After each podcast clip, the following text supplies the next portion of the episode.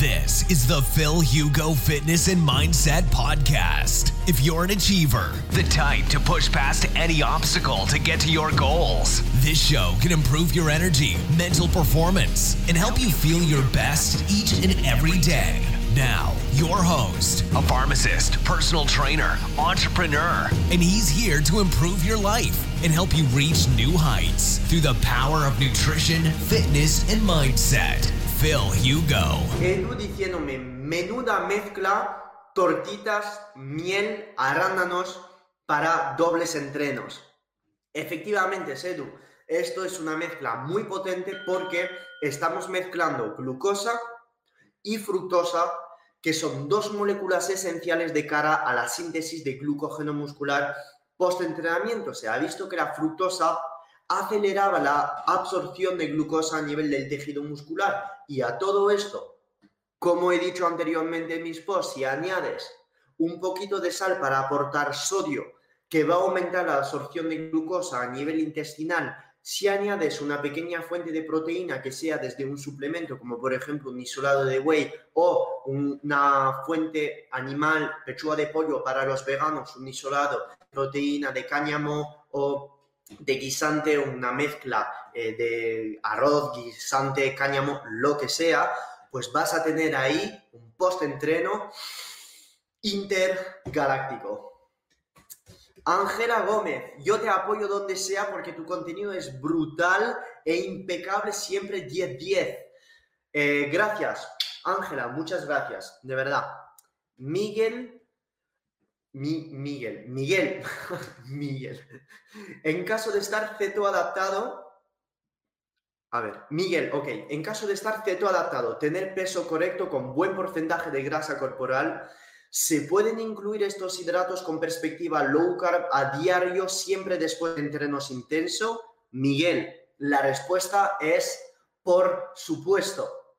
¿Por qué? Pues porque si tú no tienes ninguna característica, ningún parámetro de resistencia a la insulina en tus analíticas, tipo insulina en ayunas elevada, glucosa en ayuna elevada, HDL por los suelos, triglicéridos por las nubes, vitamina D eh, por, las, por los suelos, todos estos parámetros son parámetros de la sensibilidad a la insulina. Si todos estos parámetros lo tienes en rango y ya estás en tu peso objetivo y ha adaptado, por supuesto, pon estos carbohidratos, porque la reintroducción de estos carbohidratos es que van a beneficiar a tu flexibilidad metabólica por simplemente volver a activar estas enzimas que están implicadas en el catabolismo del glucógeno muscular en tu tejido muscular, como la fosfofructoquinasa 1 y la piruvato deshidrogenasa. Y sobre todo, si estás entrenando intenso, es que necesitas estas moléculas de glucosa porque entrenando intenso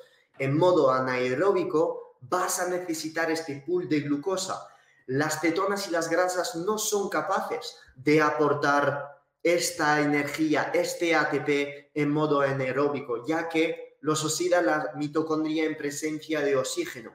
Entonces, tiene todo el sentido del mundo la toma de fructosa, de glucosa con proteína, con sal, post-entrenamiento y probablemente si estás todo adaptado y encima entrenas en ayunas, no vas a salir de cetosis.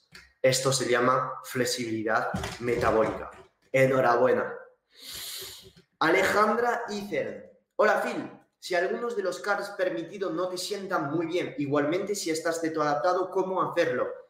Alejandra, número uno, no meterlos. Número dos, sustituirlos. Ejemplo, a mí el arroz así tal cual no me va bien. Sin embargo, las tortitas de arroz me van bien. ¿Por qué? Pues porque es el mismo alimento, pero es una forma de absorberlo diferente, porque ya es un alimento hinchado que llega al intestino y se absorbe enseguida. No necesito absolutamente casi nada de enzimas para poder procesar estos carbohidratos, estas moléculas de glucosa que ya están como casi predigeridas, digeridas, perdón.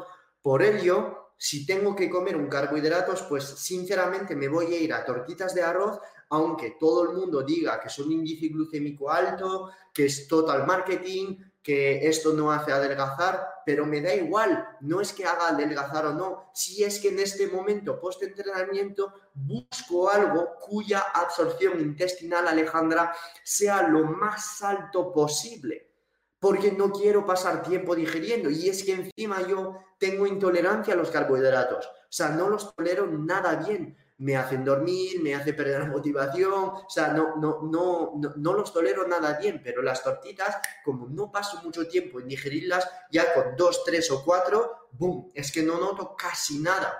Y si los tomo en el momento adecuado, pues es que es como si no hubiera tomado carbohidratos.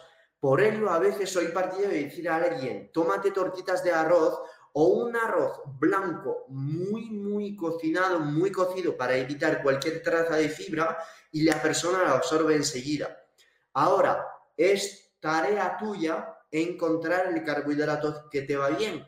¿Por qué? Pues porque la microflora, la microflora de cada uno es diferente y esto yo no lo puedo saber. La microflora de cada uno es diferente. A lo mejor vas a tener más sensibilidad a las saponinas que podría tener una patata. A lo mejor vas a tener más sensibilidad a los posibles antinutrientes que tiene un boniato. A lo mejor no vas a tener ninguna sensibilidad a la yuca. ¿Entiendes por dónde voy? Y esto no lo puedo saber. Como asesor nutricional no lo puedo saber salvo si tú vienes con un análisis nutricional de tu intestino, de todas tus bacterias, y que yo diga, vale, no vamos a meter esto, esto, esto y esto. En caso contrario, y para evitarte gastarte 200 o 300 dólares, que es el precio que cuestan estos análisis, pues haz el trabajo tú. Ya está, es que es así de sencillo. Alejo Rocamora, arroz junto con grasa tipo mantequilla o aceite de oliva, mal o bien después de entreno? La respuesta es, ¿por qué meter aceite en este momento? No hay ninguna razón por qué hacerlo. Ninguna. En este momento, post-entrenamiento, ¿qué quieres? Absorción máxima de los carbohidratos a través del intestino y en tus células musculares para hacer súper eficiente la resíntesis de glucógeno muscular. Y número dos, quieres aminoácidos, como por ejemplo BCA, leucina, isoleucina y valina. ¿Por qué? Para activar la llave emetor y para decir a la célula ponte en modo anabólico que necesito crecer porque si el tío ya otra vez me vuelve a meter un entrenamiento de crossfit o de pesas así, necesito estar ya listo. Solo necesitas esto y si ya quieres hilar fino, un poco de sal y de sodio para mejorar la absorción de los carbohidratos a nivel intestinal. Luego está el timing, luego están las dosis, pero realmente post-entreno necesitas estas dos cosas. Si quieres una perspectiva cetogénica, no metería grasa en la primera comida post-entrenamiento, solo pondría proteínas. No necesitas grasas justo después de entrenar no las pondría. Haría una primera comida de proteínas, si no quieres meter carbohidratos, solo proteína, pechuga de pollo, salmón, sardinas, lo que sea. El salmón y las sardinas sé que tienen omega 3, pero los omega 3 son particulares, es una grasa que, que es anabólica, que ha demostrado aumentar la síntesis proteica sin, sin la presencia de carbohidratos o sin la presencia de insulina. Entonces, en este caso, claro que valdría la grasa, los omega 3 del salmón, de las sardinas, del bonito, de las anchoas, etcétera, etcétera. Y luego pones tus grasas en una segunda o tercera comida post-entrenamiento. Aguacate, guacamole, aceite de oliva, eh, todas las grasas que tú quieras. Pero justo después de entrenar, en mi opinión, no tiene ningún sentido. Y si hay un nutricionista, un médico o cualquier persona especialista en nutrición deportiva que quiera argumentar conmigo, por favor, que venga en mi live Instagram y que me lo explique. Es que no le veo sentido. Ahora, una persona me puede decir, Phil, pero si el día después estoy descansando, no voy a tener un entrenamiento intenso y hago OMAD y no voy a meter más comidas durante el día, ¿cuándo meto mis grasas? Pues estamos en lo mismo, todo depende del contexto. Yo no puedo hablar para todas las personas, todos los entrenamientos y todos los contextos diferentes. Entonces, en este caso, claro que vas a tener que mezclar, tus grasas con tu proteína, es que no hay más. Pero yo lo que haría, incluso si haces OMAD y que el día después descansa, pues que tu primera comida sea una proteína magra, pechuga de pollo, conejo, incluso un trozo de carne roja. Un trozo de carne roja, ya está, esperas 20-30 minutos y ya metes el resto de tu comida. Me vas a decir, en 30 minutos no pasa nada. Bro, no te puedes imaginar si haces un entrenamiento en ayunas de 22 o 23 horas y haces OMAD, en 20 o 30 minutos cómo se va a absorber muy rápidamente estos aminoácidos y va a llegar a tu sangre primero. ¿Ok? Alejandra, mal grasa y carbos no pueden estar mezclados. Gracias, Alejandra. Gracias. En el momento post-entreno, cuando rompes el ayuno, mezclar carbos con grasa no tiene ningún sentido. Y lo vuelvo a explicar.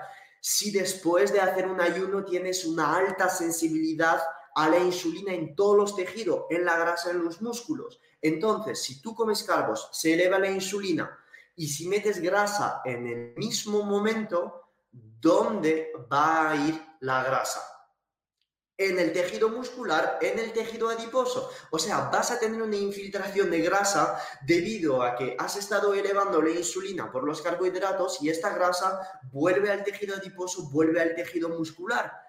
Por ello, no soy partidario en nada de, en el momento de romper el ayuno post-entrenamiento, mezclar carbos con grasa lo he dicho en todos mis lives, lo sigo diciendo desde hace un año y sigo teniendo preguntas así. Si puedo meter aguacates y arroz, pero con poder lo puedes hacer. No estoy diciendo que sea una comida mala o que no sea sano.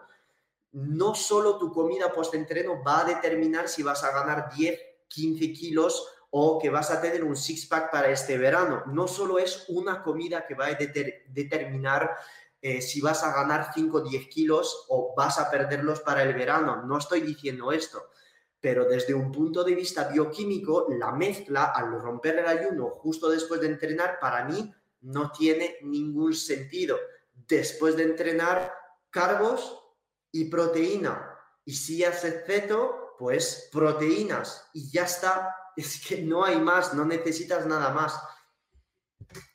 Alejo preguntándome, ¿huevo y arroz es mal por llevar grasa el huevo? No. ¿Por qué? Porque cuando hablo de la, de la mezcla de carbos y grasa, no estoy hablando de este tipo de mezcla. O sea, el huevo tiene grasa en la yema, sí, pero ¿cuántos miligramos de grasa tiene? Son trazas, son trazas, hay muy poca grasa. Cuando digo no mezclar carbos y grasa es, ejemplo, no meter tres aguacates con 300 gramos de, arroz. O, por ejemplo, no comer una pizza. O, por ejemplo, no comer un donuts. O, por ejemplo, no comer chuches, que son una fuente de carbohidratos de índice glucémico alto con eh, sirope de fructosa, junto a nueces de macadamia. Esto es la mezcla de carbos y, carbohidratos, de carbos y grasas que no quieres. Pero una yema de huevo y arroz, hombre, no hay que ser tan extremo. ¿Entendéis por dónde voy? El ser humano tiende a ser extremista. Es decir, ve el hecho y se va a los extremos. Es que es así, es que somos así, porque nuestro cerebro está diseñado para poner todo en cajas y le, no le gusta las cosas grises, es que no lo pillamos, no lo entendemos. Y a lo largo de los años o cuando vayamos madurando, pues entonces nos hacemos más flexible en todo. Pero el cerebro le gusta las cajas, proteína, carbo, grasa. Entonces, carbo es igual a arroz, grasa, aguacate. Entonces, Filugo me ha dicho no comer arroz y aguacate. Ya dejo de hacer esto. No, porque si comes el cuarto de un aguacate y 30 gramos de arroz, no vas a engordar 10 kilos. Es todo tomarlo en un contexto. ¿Entiendes? Todo es moderación en este caso. Y lógica, y lógica. Pero sabiendo la fisiología y la bioquímica, ¿para qué nos vamos a empeñar a hacer este tipo de mezclas? ¿Para qué? ¿Para qué hacerlo si las podemos separar? Carbos con proteína, grasa con proteína y ya está. Y todos los nutricionistas o médicos que vean este vídeo porque lo van a ver, o la gente que está ahora grabando diciendo que Filugo está diciendo que no hay que comer carbos y grasa y que no tengo razón y que todo lo que digo es bullshit, pues que me llamen, que me llamen. O sea, es que tiene toda la lógica del mundo. Es fisiología. Y para todos los nutricionistas o médicos o dietistas que digan, es que meto aguacate o meto aceite de oliva encima del arroz para disminuir el índice glucémico del arroz o de la patata. Pero por favor, ¿por qué no estás metiendo brócoli o espinacas con tu arroz si la fibra reduce el índice glucémico igual? o sea, yo hay cosas de verdad, o sea, es que no lo entiendo. Ahora, un día hablaré de los MCT, porque los MCT son grasas, pero sí que los MCT se ha visto incluso en estudio que tomados a carbohidratos podrían ser interesantes preentrenamiento y postentrenamiento para aumentar la síntesis de cetonas. Por ello, no hay que ser categórico, pero el público en el que estoy hablando, se estoy hablando ahora, es de todo, principiantes, no principiantes, deportistas, no deportistas, nutricionistas, médicos, con lo cual tengo que hablar a todos y que me entendáis todos. Y estoy seguro que con estas explicaciones lo habéis entendido y por supuesto me tenéis aquí para preguntarme todo lo que necesitéis. Entonces, para contestarte, Alejo, claro que puedes comer huevo y arroz. No pasa nada. Incluso hay estudios que han demostrado que post-entrenamiento comer tres huevos es más eficaz que comer seis claras de huevo. Entonces, muchísimo mejor tomar estos huevos con la yema. Alejandra diciendo, pienso que el huevo es muy proteico también, claro, el huevo post-entrenamiento es brutal, lo puedes meter, por supuesto. El aguacate, Mayra, es una fuente de grasa, post-entrenamiento no le veo sentido.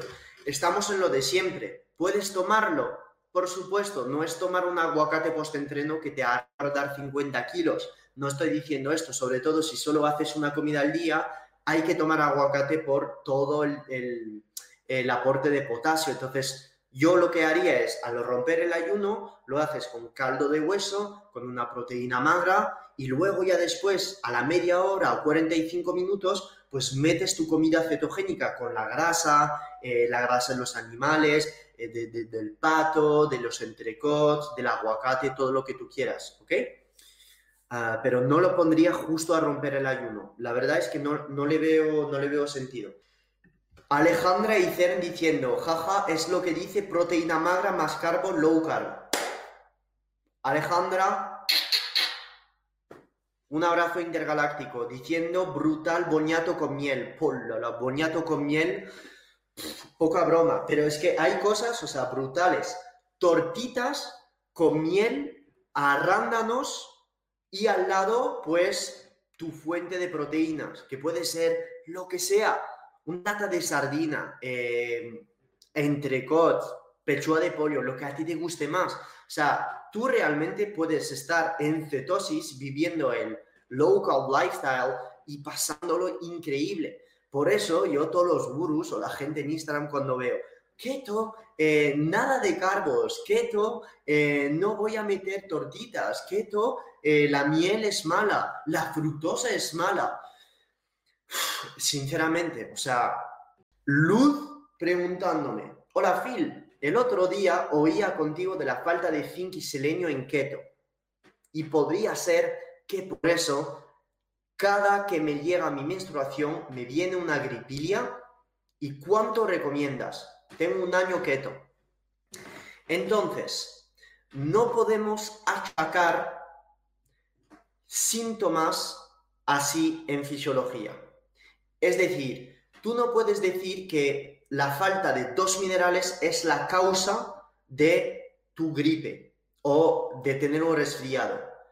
No funciona así la nutrición y la fisiopatología, porque una gripe puede ser debida a un montón de otras cosas. Imagínate si durante tu menstruación estás perdiendo un montón, un montón de hierro a través de tu sangre y que durante esta fase de menstruación, a lo mejor tienes más hambre, estás comiendo más algo de lo normal que inhibe la absorción de otros minerales o porque estás comiendo más y o estás más estresada, estás comiendo más carbohidratos, pierdes la cetosis, estás más estresada, tu sistema inmune se va por los suelos porque has metido demasiado azúcar como esto no se puede saber y como no, te conozco y que puede haber un montón, un montón de de razones, no te puedo decir si efectivamente la falta de zinc y de selenio es la razón por la cual tienes síntomas gripales durante tu menstruación. Es que si te diría si efectivamente es la causa, pues literalmente soy un vendehumo de mierda. Y como no lo soy, no te lo voy a decir. Pero sí, es verdad que el zinc y el selenio podrían ser responsables o se podrían asociar a caídas del sistema inmune, efectivamente porque durante la menstruación estás perdiendo un montón de sangre y en parte un montón de hierro. Entonces sí que es verdad que podría participar a, pero yo jamás en la vida te diré que es la causa. No puedo saber lo que haces durante tu menstruación, cómo duermes y qué comes. Si ya me dices más acerca de esto, pues efectivamente a lo mejor puedo encontrar ahí una estructura nutricional o cosas que estás haciendo siempre durante la menstruación a nivel nutricional, a nivel de sueño, a nivel de entrenamiento y te podría decir, mira, estás haciendo siempre esto y esto te causa esto. La mayoría de veces cuando uno una tiene menstruación, no solo hay depleción de algunos minerales como el hierro y en este caso sí que el zinc es verdad que se pierde a través de la sangre. En este caso hay caídas de muchas hormonas que estos esto te genera muchísimo estrés y una caída del sistema inmune y en personas muy sensibles con eh, falta em, de, de, management de este estrés, con falta de em, de dopamina, con falta de, eh, de, poder de, de refuerzas inmunitarias, con falta de calorías, pues suele pasar que te pones enferma en el momento de la dieta, pero en este caso yo no puedo resolver este problema solo sabiendo esto. De verdad no lo puedo hacer. Necesito saber cómo comes, cómo entrenas, cómo duermes en torno a la regla y en este caso sí que podría poner el dedo en algo que estás haciendo mal. Merche me está diciendo, grande fil, el kefir de agua encajaría bien post-entrenamiento. Por supuesto. Explico el por qué. El kefir es un lácteo. Entonces, en la leche, ¿qué hay? Proteína y grasa. Y en este caso, en el kefir hay efectivamente un poco de grasa. Pero si tú estás buscando, pues, un alimento que podría irte bien con un post-entrenamiento cetogénico, no lo veo absolutamente nada mal. Sin embargo, hay opciones mejores. Ejemplo, una proteína isolada de whey o incluso una caseína, porque el kefir sí que podría tener algunas proteínas, pero es muy pobre en proteína. Y no es porque tiene probióticos que por tener probióticos te va a poner ahí en modo anabólico. Puede ser una opción, pero hay lácteos mejor. Ahora, entiendo por qué tomas kefir, porque aporta fermentos lácticos y no tiene absolutamente nada de lactosa.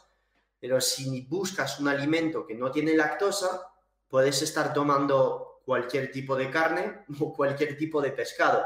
Entonces, para contestar, ¿el kefir tiene sentido post-entreno? Sí, lo puedes tomar, pero faltaría proteína y en caso de que quieras meter carbohidratos, también. Alejo preguntándome, arroz con sal, perfecto entonces, pero sin aceite, eso es, y con una fuente de proteínas, porque arroz solo, Alejo, no aporta proteínas. Tienes que meter proteínas. Julio Vais, hola Phil, ¿qué opinas del NoFap? No sé lo que es. No sé lo que es el NoFap. Lo siento mucho. No sé lo que es el NoFap, Julio. Si me lo dices, pues ya doy respuesta.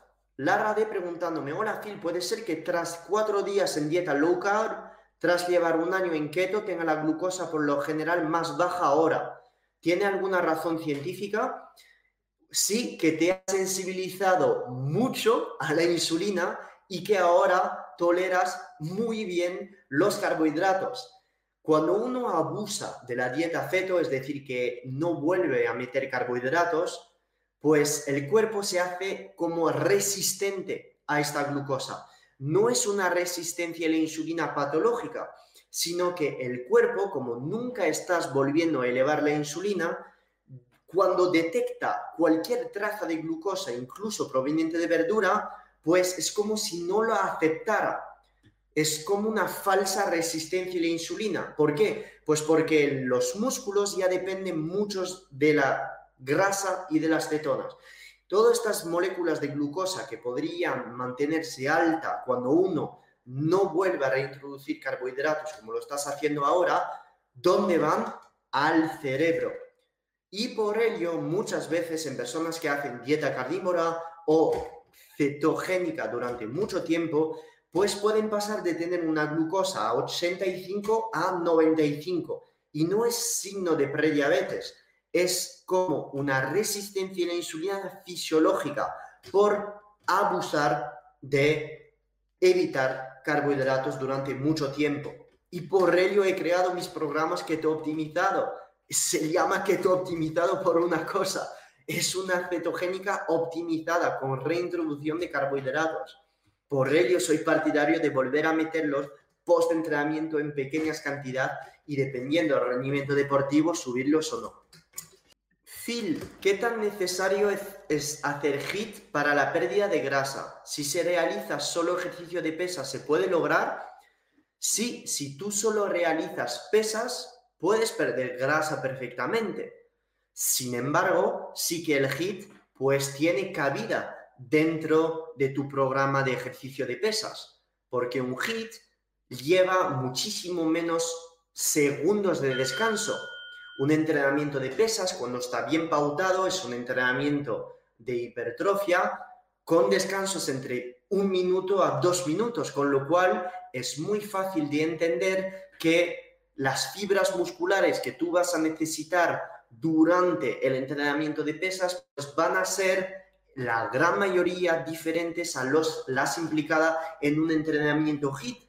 El entrenamiento HIT al usar cargas más bajas y con un descanso muchísimo menos em, importante, pues te va a hacer trabajar muchísimo más el cardio y va a tener un impacto metabólico muchísimo más diferente.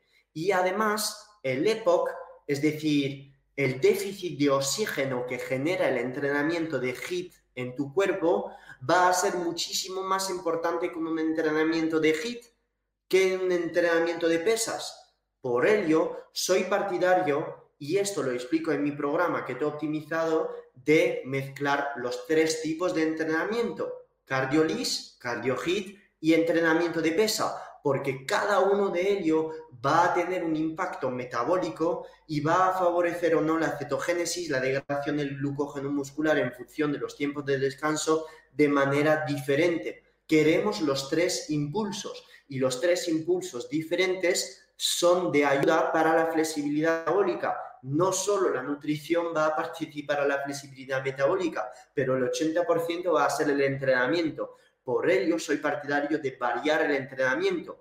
Y ahora estamos hablando de objetivo. Si tu objetivo es ganar una competición de fisicoculturismo en Costa Rica, que es donde estás viviendo, pues probablemente tienes que basar tu entrenamiento en entrenamientos de hipertrofia y hacer menos HIT. Pero si tu objetivo es encontrar un entrenamiento híbrido o correr a lo mejor un triatlón o ganar campeonatos de CrossFit o ganar campeonatos de powerlifting, pues vas a tener que entrenar de una manera u otra. Y por ello hay entrenadores personales que te pueden ayudar a conseguir todos estos objetivos. ¿Listo? No hay un modo de entrenamiento que funciona, ni tampoco un modo de nutrición que funciona. Hay un modo de entrenar que se adapte a tus objetivos, un modo de nutrirte que se adapte a tus objetivos. Y la idea de la vida es que cada día vayas mejorando y encuentres lo que te guste y te funcione. Alejandra Molina me está preguntando, ¿huevos, boniato, fresas o coco? ¿Relleno ese glucógeno? ¿He entendido? ¿O fresas o con plátano maduro? Alejandra, huevos, ok, boniato, ok, fresas, genial, coco, fuente de grasa, ¿para qué? Entonces ya lo tienes, si te gustan los huevos, fuente de proteína, perfecto, adelante. Boniato, fuente de glucosa, perfecto, adelante. Fresas, aporta un poco de fructosa, aunque sea un alimento bastante pobre en fructosa, sí que hay un poco. A todo esto, el boniato, un poquito de sal encima y... Bon appetit. Alejandra Icern preguntándome, tomo el, producto Elixir en ayunas que lleva aceite MCT más colágeno. ¿Te parece bueno, Phil? Me parece el Elixir de Paleo Bull una maravilla intergaláctica y con esto guiño a mi amigo Marcos Vázquez, que es socio de la empresa Paleobull y tengo Paleobull en casa y me encanta usar Paleobull. ¿Por qué? Pues porque yo como una dieta ceto carnívora bastante alta en carne y me interesa meter este colágeno en mi alimentación. ¿Cómo lo hago? Pues con suplementos, porque casi nunca como órganos, ni tampoco casi nunca como caldo de hueso. Si me compro es caldo de pollo ya hecho que tiene muy poco colágeno, con lo cual busco este colágeno desde suplementos. Y el Paleo Bull, que es de sabor vainilla o es de sabor chocolate, no me patrocina Paleo Bull, lo digo enseguida, lo tomo. Y cuando lo tomo, pues lo tomo yo por la noche con mis frutas. Por la noche con mis frutas. Me vais a decir, pero Phil, si hay MCT y lo combinas con frutas que es glucosa y fructosa y has dicho no mezclar carbos y grasa, ya lo sé, pero estamos hablando de MCT que son muy cetogénicos y no estoy metiendo gran cantidad, estoy hablando de 5 gramos de MCT con a lo mejor 20 gramos de glucosa y 20 gramos de fructosa de frutas del bosque, sabiendo que solo hago una comida al día, con lo cual no es esto que va a destruir mi metabolismo. Entonces, yo esto lo meto por encima de frutas del bosque y así estoy obteniendo las pocas proteínas que obtengo del colágeno, el colágeno que me va a aportar bastante prolina, hidroxiprolina, glicina, aminoácidos que no suelo tener en alta cantidad en carne o pescado y ya está, lo tengo todo, o sea, está perfecto.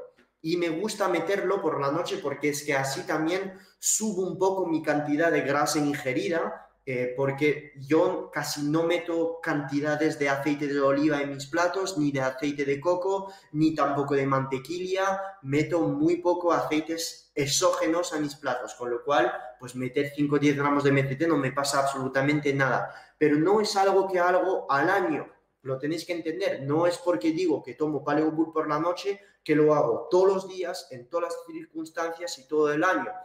He pedido recientemente a Nutrisano, que es la tienda de Indica Montiel, que todos los meses pues, me manda suplemento a casa y que colaboramos juntos. Entonces he pedido, me gusta meterlo, me aporta pues un poco de, de, sabor a mis frutas del bosque y para no estar metiendo proteína de leche todo el año, es para variar.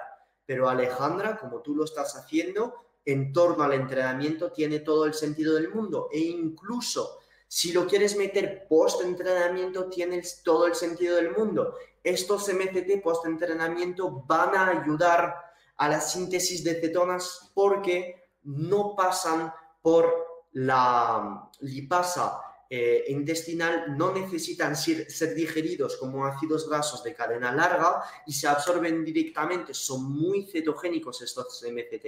Entonces, sí que los MCT son una grasa, pero como los omega 3 post-entrenamiento tendrían todo el sentido del mundo, porque son muy cetogénicos. ¿Ok? César preguntándome, ¿batido de proteína por la tarde es eficaz si el entreno es por la mañana? Sobre todo porque entreno en ayunas temprano y no quiero romper el ayuno hasta las 13. César, sigue así. Sí, así es una muy buena idea. Romper el ayuno con tu batido de proteína post-entrenamiento. Genial. Jorge Font diciendo, súper interesante lo de carbos más MCT, deseando que llegue esa clase. Así, sí, sí. Y esto se ha visto incluso en estudio, que la toma de MCT junto a carbos es cetogénico. O sea, no solo los MCT solo son cetogénicos, sino que meter MCT junto con pasta, creo que era el estudio, subía las cetonas. Es impresionante. Tortitas de arroz me van genial, Phil. Claro que sí, claro que sí. Jorge Font diciendo, la miel puede soltar la barriga, Phil. Efectivamente, esto podría ser debido a que eres intolerante a la fructosa, porque la miel es muy alta en fructosa. Entonces, normalmente una cucharadita o dos no pasa nada, pero si te metes la mitad del bote, eh, podría ser, podría ser, y esto podría ser signo de alta intolerancia a la fructosa y esto podría ser debido efectivamente a falta de transportadores a nivel intestinal, eh, todos los derivados de transportadores de fructosa y que esto, lo sigo repitiendo, puede ser debido también a un abuso de dieta cetogénica, porque si tú no vuelves a reintroducir carbohidratos, estos transportadores de estas enzimas, esta microflora intestinal, desaparece. Entonces, cuando tú lo vayas a volver a meter, te sientes mal. Por ello, la idea de la dieta cetogénica es que es sensibilizarte a los carbohidratos. Entonces, si es hacer dieta ceto y no volver a meterlos en pequeñas cantidades, como te lo acabo de explicar hoy, ¿para qué hacer ceto? Luz Daniela Rubalcaba Cervantes diciéndome, sí, Tienes razón. Trato de meter un carbo casi siempre, plátano macho verde. Y si tienes razón, entreno igual 15.000 pasos diario y un día Tabata 40 minutos, tres días hora de resistencia, otro día 40 minutos, hits. Luz, esto me gusta. Variedad, flexibilidad, tanto en el entrenamiento que en la nutrición, son todas estas cosas precursoras de la flexibilidad metabólica. No ser extremista y ver la salud como algo holístico y usar todas las herramientas, tanto físicas que nutricionales, para hacer de tu cuerpo una máquina súper adaptativa. Calisténico espialidoso me encanta este nombre. Hermano, batido de ciclo de estrina más isoway y dos bananas post-entrenamiento. ¿Cómo lo ves? Lo veo intergaláctico. Vería una toma de sodio o de electrolitos, de cualquier suplemento, o de quintón hipertónico o de agua de mar con todo esto, para ya sacarte la matrícula de honor, porque ya sabes que la toma de glucosa y de fructosa, pues cuando llega al intestino va a necesitar este sodio para ser absorbido. En este caso, el transportador SGLT1, que es el que va a transportar la glucosa a nivel intestinal y necesita este pequeño átomo de sodio. Última duda. Gracias, Phil. Estaba haciendo lo contrario, rompía el ayuno con prete y grasas y luego la segunda comida proteína y carbos. Entonces, no veía mucho progreso en pérdida de grasa arreglo inverso. Alejandra. Entonces, lo repito, sí que será mejor tomar carbos y proteína justo después de entrenar. Pero lo repito, tu pérdida de grasa va a tener una mejora, sí, por supuesto, pero la mejora de la mejora será en el aumento de la intensidad de tu entrenamiento, en la mejora de la calidad de tu sueño y probablemente también en la calidad y cantidad de la energía que estás tomando. Además de todo esto, la mejora de tu perfil hormonal como no conozco todos estos parámetros de analíticas, entrenamiento y nutrición, yo no te puedo decir si la pérdida de grasa irá mejor o peor, pero sí que te puedo decir que tiene todo el sentido del mundo meter estos proteínas y carbos justo después de entrenar que la inversa. Si el timing, si el timing de estas comidas te ha hecho tener efecto, es decir, te ha hecho progresar en tu pérdida de grasa sin que cambies absolutamente nada, tanto en tu entreno, en tu sueño, en tu nutrición, que la cantidad de tu comida que estás comiendo, realmente quiero saberlo. Realmente quiero saberlo, escríbeme para saber si solo el timing de la comida te ha hecho mejorar tu pérdida de grasa. Pero teóricamente tendrás que jugar también sobre aumentar la intensidad del entrenamiento y probablemente también mejorar el perfil hormonal si no lo tienes controlado todavía. Un abrazo a todos. Muchísimas gracias por estar presente en estos live. Espero haberte ayudado. ayudado. Un abrazo muy grande. Gracias. This has been another episode of the Phil Hugo Fitness and Mindset Podcast. If you enjoyed the episodes, leave an honest review in iTunes so other like minded individuals can conquer their goals too. If you want more content and free info on how to take your health and athletic performance to new heights, visit philhugo.com to be on the cutting edge with the latest info in nutrition, fitness, and all things performance mindset.